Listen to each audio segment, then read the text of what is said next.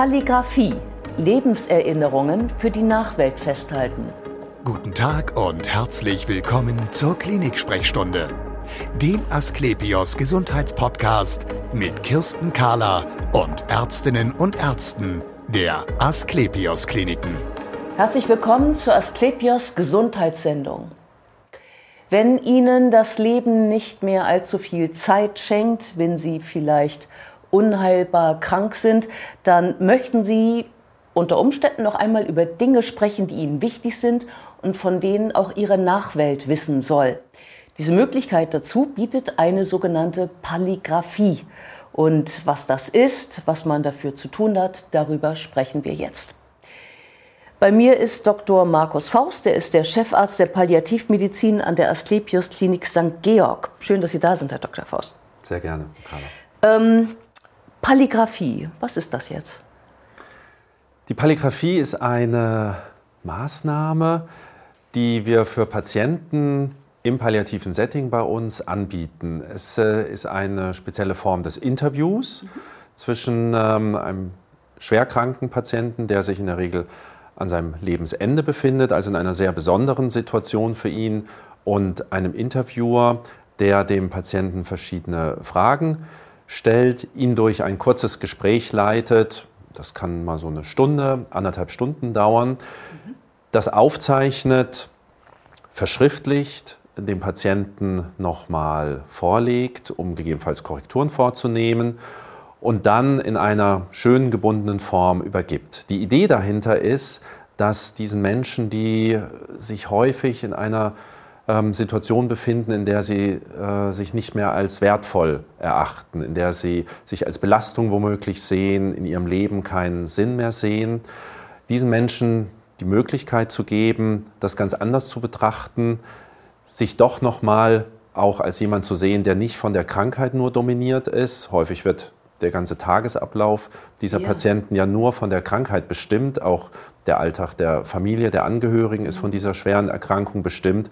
Und jetzt wird der Fokus ganz bewusst auf ähm, das bisherige Leben und auch auf schöne Erlebnisse dieses Lebens gelenkt. Mhm. Und der Patient erhält die Möglichkeit, darauf zurückzublicken und ein ganz besonderes, individuelles und für ihn persönliches Schriftstück zu generieren. Ja, vielleicht ähm, sollte man noch mal darüber sprechen, in welcher Situation der Patient denn ist. Denn er wird ja nicht mehr viel unterwegs sein, er wird vielleicht nicht draußen sein, er wird in dem Zimmer sein, in einem sehr schönen Zimmer, aber doch nur drinnen, vielleicht liegend. Ne? Ja. Das ist ja so. Also es sind ganz unterschiedliche äh, oder etwas unterschiedliche Situationen, in denen sich den, die Patienten befinden. Aber grundsätzlich sind sie natürlich schwer krank und sie sind und befinden sich am Lebensende. Sie haben durchaus unter Umständen noch ein paar Wochen, vielleicht auch ein paar Monate mhm. zu leben, sind aber häufig aber nicht immer in ihrer Mobilität eingeschränkt, vielleicht auch in dem Rahmen, in dem sie sich, in dem räumlichen Rahmen, in dem sie sich bewegen, eingeschränkt. Das kann unterschiedlich und sehr verschieden sein. Ja, genau, aber die Konzentration auch schon wegen möglicher Apparaturen, Medikamente ähm, oder anderer Therapien, die man da jetzt so durchlebt. Und diese, also das heißt, es ist ein Interview. Ja. Ähm, äh, wie, wie, wie, wie, läuft denn das dann? Also wer, wer, kommt da, wer kommt da zu mir und wie läuft das dann? Wir haben eine Mitarbeiterin, Sabrina Görlitz, die für uns diese Interviews durchführt. Sie nimmt Kontakt mit dem Patienten auf. Der, äh, die Anregung erfolgt durch das Team, dass wir ähm, dann die entsprechenden Patienten an äh, Frau Görlitz weiterleiten. Sie nimmt Kontakt auf, stellt das Angebot zunächst einmal vor. Mhm. Wenn der Patient damit einverstanden ist und einwilligt, wird ein zweiter Termin vereinbart. Zudem ähm, kommt dann Sabrina, plant ungefähr ein, anderthalb Stunden, vielleicht auch mal zwei Stunden maximal ein. Das Gespräch wird dann aufgezeichnet. Mhm wird dann von ihr zu Hause verschriftlicht. Und da ist es eben auch wichtig, dass sie das jetzt nicht in einen ganz neuen Stil umformuliert und nur inhaltlich übernimmt, sondern es soll natürlich auch diese persönliche Note des Patienten oder der Patientin übernommen werden. Mhm. Dieses verschriftlichte Stück wird dann äh, dem Patienten nochmal vorgelesen. Sie haben die Möglichkeit, Korrekturen vorzunehmen. Vielleicht auch Ergänzungen. Auch Ergänzungen. Vielleicht, vielleicht fällt nochmal was ein, was doch noch mit rein soll. Vielleicht kommt auch plötzlich was ganz missverständlich rüber, denn es soll natürlich keine Abrechnungen mit Angehörigen werden, ja, ja, sondern ähm, die Ziele sind andere.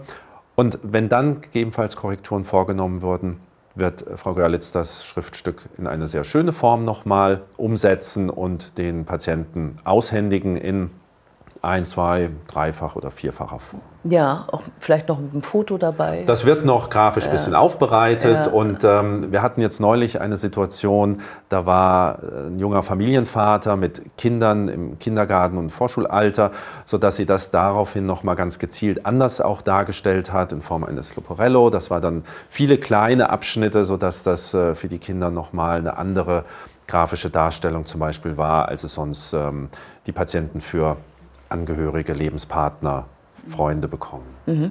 Was sind das ähm, für Fragen, die da gestellt werden? Es gibt einen Fragenkatalog, der dem Ganzen zugrunde liegt, aber letzten Endes ist es doch jedes Mal natürlich eine ganz individuelle Situation und das ist sicherlich auch etwas, was der Interviewer mitbringen muss. Er muss diese Situation natürlich erfühlen, spüren, wie gehe ich da jetzt auch rein. Die Fragen, die zum Tragen kommen können, sollen durchaus positive Aspekte des Lebens des Patienten natürlich hervorheben, nicht ausschließlich, aber das setzt es häufig an. Zum Beispiel, worauf sind Sie besonders stolz in mhm. Ihrem Leben? Das kann im privaten oder im beruflichen Bereich sein. Oder erinnern Sie sich äh, an eine Zeit in Ihrem Leben besonders gerne zurück? Wann haben Sie sich vielleicht besonders lebendig gefühlt? Gibt es etwas, was Sie Ihrer Familie gerade wenn vielleicht noch Kinder oder junge Kinder da sind, mitgeben möchten, was sie weitergeben möchten? Können sie irgendwelche Lehren aus ihrem Leben ziehen? Gibt es etwas, was sie da weitergeben möchten? Also sehr verschiedene Ansätze, die tatsächlich dann auch natürlich während des Gesprächs variieren und durch den äh, Interviewer etwas gesteuert werden oder der Patient dann auch äh, gelenkt werden kann, sodass man nicht bei womöglich nur einer einzigen Situation hängen bleibt. Mm, ja. Ähm, wer kriegt das? Also Sie sagten ja schon Familie. Was ist denn, wenn ich keine Familie habe? Auch das kommt immer wieder vor, dass wir alleinstehende Patientinnen und Patienten haben und trotzdem das Gefühl haben, ähm, es wäre gut und es wäre hilfreich und ja, schön, ja. wenn ähm, Sabrina Görlitz jetzt zu diesem Patienten geht, ja. obwohl wir im Vornherein wissen, es gibt eben keine Familie und Angehörigen, aber durch die Maßnahme selber kann der Patient vielleicht doch profitieren.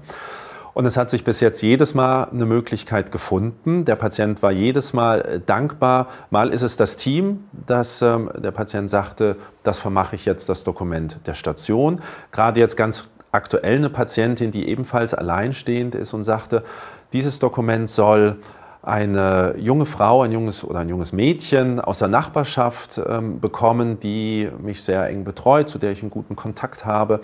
Also es haben sich in den Gesprächen jedes Mal Situationen ergeben, die dann ähm, doch auch einen Empfänger gefunden haben. Ja, jetzt kommt man ja nicht so einfach auf die Idee. Das heißt, ähm, wahrscheinlich haben Sie ja Erkenntnisse darüber, dass es ähm, hilft, sich zu strukturieren oder sich besser zu fühlen, indem man Dinge von sich festhält ja. oder erzählt oder zusammenfasst? Oder wie war der Weg?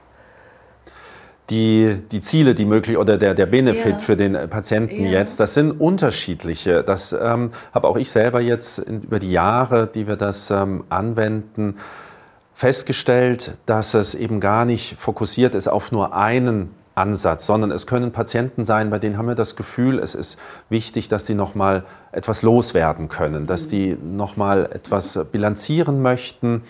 Ähm, das sind verschiedene Ansätze. Wir stellen immer wieder fest, dass Patienten danach erleichterter sind, ähm, sich etwas befreiter fühlen, dass viele Patienten ruhiger werden, entspannter. Ähm, es hat schon dazu beigetragen, dass durchaus auch Missverständnisse im familiären Kontext äh, durch so eine Arbeit ähm, aufgearbeitet werden ja, konnten oder ja. sich gelöst haben, erklärt haben. Die ähm, Familienangehörigen der Patienten nochmal in einen anderen Austausch gegangen sind. Mhm. sehr häufig und das ist natürlich auch ein ganz wichtiger Punkt, ist es dieses Gefühl, loszuwerden, unnütz zu sein, wertlos zu sein, dass diese momentane Phase für den Patienten keinen Sinn mehr hat. Das sind Dinge, die hinterher berichtet werden und dann tatsächlich eben sehr, sehr positiv auf den Patienten einwirken. Ähm, kann ich als Patient denn steuern, wann das mein, mein, meiner Nachwelt übergeben wird, das Dokument? Absolut.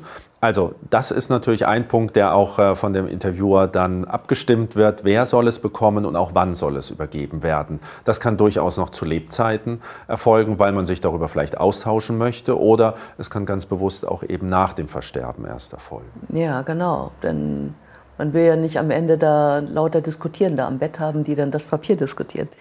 Ähm, jetzt haben wir ja schon darüber geredet, ähm, dass es einen Fragenkatalog gibt. Ähm, wie wichtig, also jetzt könnte man ja sagen, ja, das kann ja dann eigentlich auch meine Schwiegertochter für mich tun. Wie wichtig ist es, dass das ein Außenstehender macht? Also dieser Punkt der Objektivität, den Sie da angesprochen haben, der spielt natürlich eine zentrale Rolle. Das heißt, Familienangehörige, auch sehr enge Freunde oder nahestehende Personen sind ähm, nicht geeignet, um diese Palligraphie durchzuführen. Da ist die Objektivität nicht gegeben. Ähm, ansonsten ist es eine Möglichkeit, die jedem sicherlich offen steht, es zu erlernen. Nicht ausreichend ist es zu sagen, ich habe jetzt hier einen Fragenkatalog mit äh, zehn Fragen und den Zettel in der Hand und dann gehe ich mal in das nächste Zimmer und tue dem Patienten was Gutes. Ja, ja. Wir müssen uns bewusst machen, die Patienten sind natürlich in einer Ausnahme, für Sie Ausnahmesituation. Es ist eine existenzielle Situation. Sie sind unheilbar krank am Lebensende, sodass da auch immer wieder mit belastenden Reaktionen vielleicht der Patienten zu rechnen ist, die man handeln muss. Das heißt also, auch damit muss man umgehen. Man muss mit diesem palliativen Setting sich zumindest dessen bewusst sein. Und es ist natürlich auch eine gewisse Erfahrung oder eine gewisse Grundkenntnisse erforderlich, so ein Interview zu führen, sodass dann tatsächlich am Ende auch eine schöne Geschichte herauskommt. Mhm. Und ähm, sich womöglich das ähm, oder ein Thema wie ein, ein roter Faden durch den Text zieht und man am Ende eine schöne geschlossene Geschichte hat. Ja, wird denn das Konzept ähm, äh, auch noch ähm, anderswo angeboten? Wir bieten die Palligraphie bei uns hier in St. Georg an der Asklepios Klinik als ähm, Ausbildungskurse an ab ja. diesem Jahr. Mhm. Andere Kurse mit genau dem gleichen Inhalt sind mir nicht bekannt und gibt es auch in Deutschland nicht. Mhm.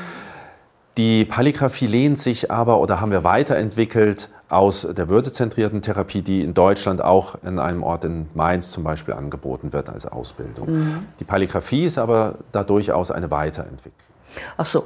Und ähm, wo konnte ich mich denn dann ähm, dafür bewerben für diese Ausbildung?